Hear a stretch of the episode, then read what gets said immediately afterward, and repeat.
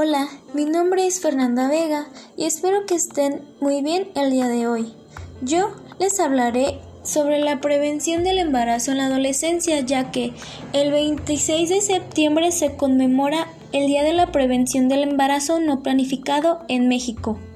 Primero, el embarazo y la maternidad en la adolescencia son fenómenos que afectan la salud sexual, la salud reproductiva y el bienestar de las mujeres jóvenes, sus familias y comunidades, así como el desarrollo de un país, dado los múltiples efectos en los campos de la salud física, social y en los campos políticos, económicos y sociales, que interfieren no solo en la calidad de vida y salud de los adolescentes y sus familias, sino que también al colectivo en general.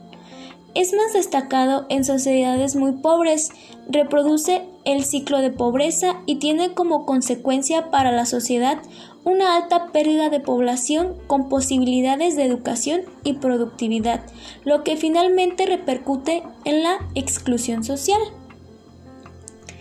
A continuación hablaré sobre las opiniones que los adolescentes tienen al respecto sobre este tema, en el cual Alexandra, de 17 años de edad, opina lo siguiente. Es muy riesgoso y responsable porque a estas edades por lo regular aún dependemos de una figura paternal. Jacqueline, de 20 años de edad, expresa que a pesar de que existen muchos métodos anticonceptivos y llevamos clases de sexualidad y diversos talleres en la escuela, aún existe un tabú en el que los padres no aceptan a darnos una educación por vergüenza y además cuando debería ser un tema abierto y debería tratar hasta en la comida.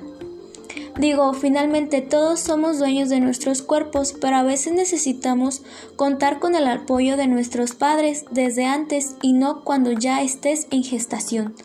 No debemos romantizar este tipo de situaciones y dar por sentido que es una bendición, cuando no lo es. Fue nuestra falta de cuidados y desinterés al respecto.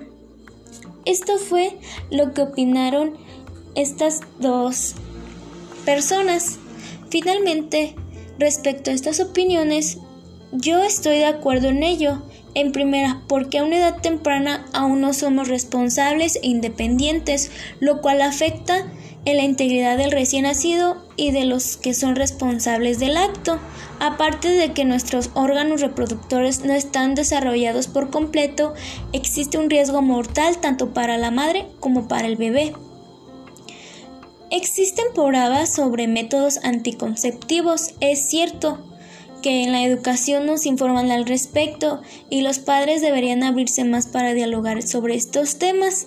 Y también muchas veces mostramos desinterés por parte de los adolescentes, lo cual sigue repercutiendo en el aumento de los casos.